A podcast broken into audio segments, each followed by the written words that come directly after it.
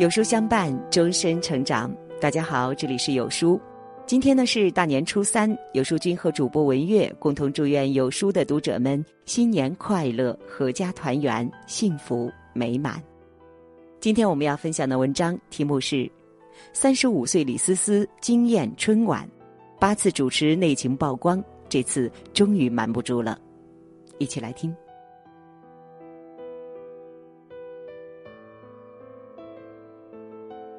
过年好啊！有书的读者们都看春晚了吗？经历过二零二零的动荡，今年的春晚带给我们格外多的感动。张国立领衔的国宝回归仪式，六十岁的刘德华再度献唱《恭喜发财》。时隔十六年，刘德华再度唱着《恭喜发财》登台春晚，宛若失了驻颜术。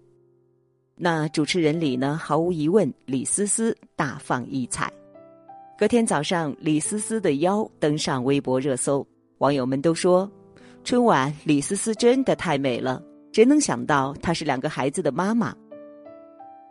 我们不难想象，平时的李思思有多么的自律。优秀的人往往都在你看不到的时候努力，一旦出场，那就要惊艳四座。这是李思思第八次主持春晚，有的人就像是美酒一样。越是时间沉淀，越是散发出别样的韵味。三十五岁的佟丽娅真是自信美丽，气场全开。俗话说得好，岁月从不败美人，年龄从来不是绝对的限制条件。你的状态里透露着你的生活态度和真正的年龄。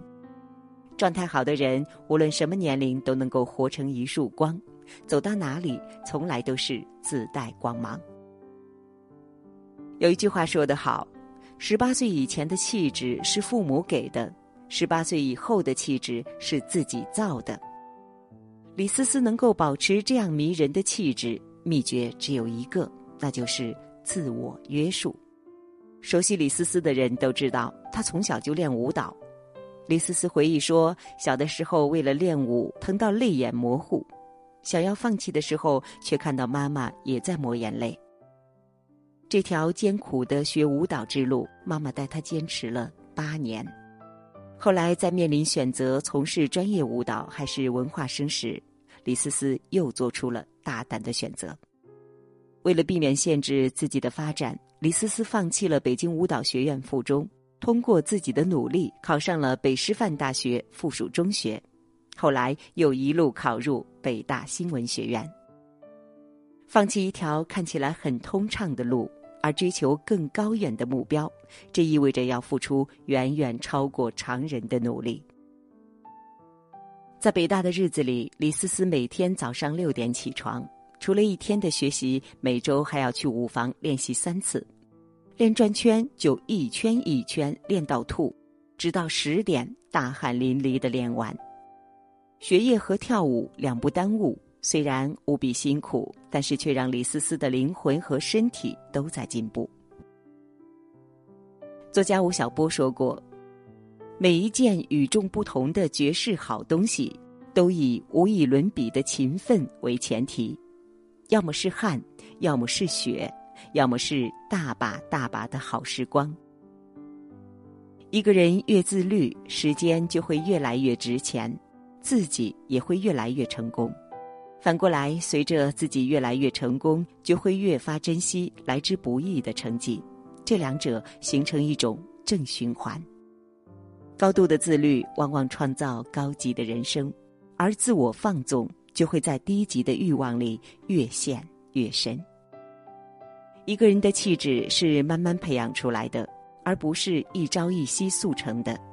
也许和当下的满足相比，未来太过遥远。所以，大多数人都选择即刻的欢愉，而忘记了长期主义的价值。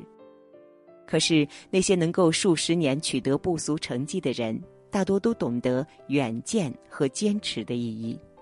比如说，闫妮出道时被认为有些乡土气。什么是乡土气呢？无非就是不会穿衣打扮，眼中没有光彩，自信心不足。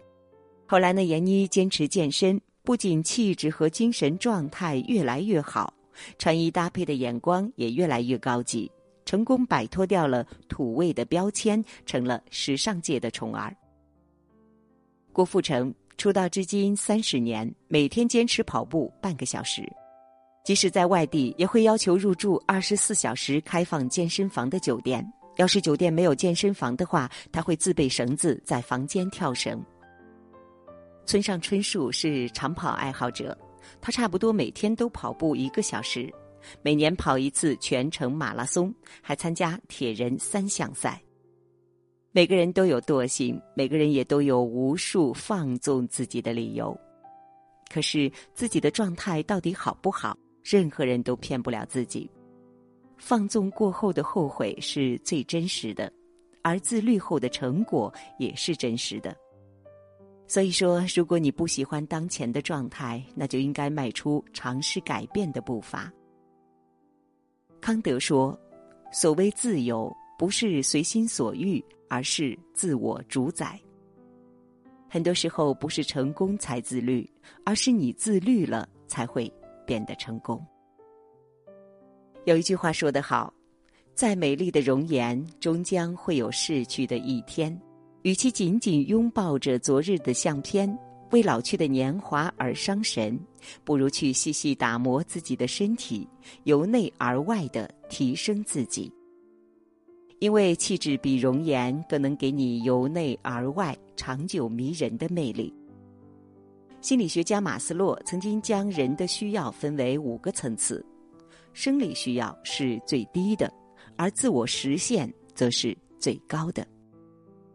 满足我们的口腹之欲只是低级的需要，因此也就不需要付出太多的牺牲；而越高级的需求，就越需要持之以恒的专注，需要屏蔽各种各样的诱惑，做出常人难以想象的牺牲。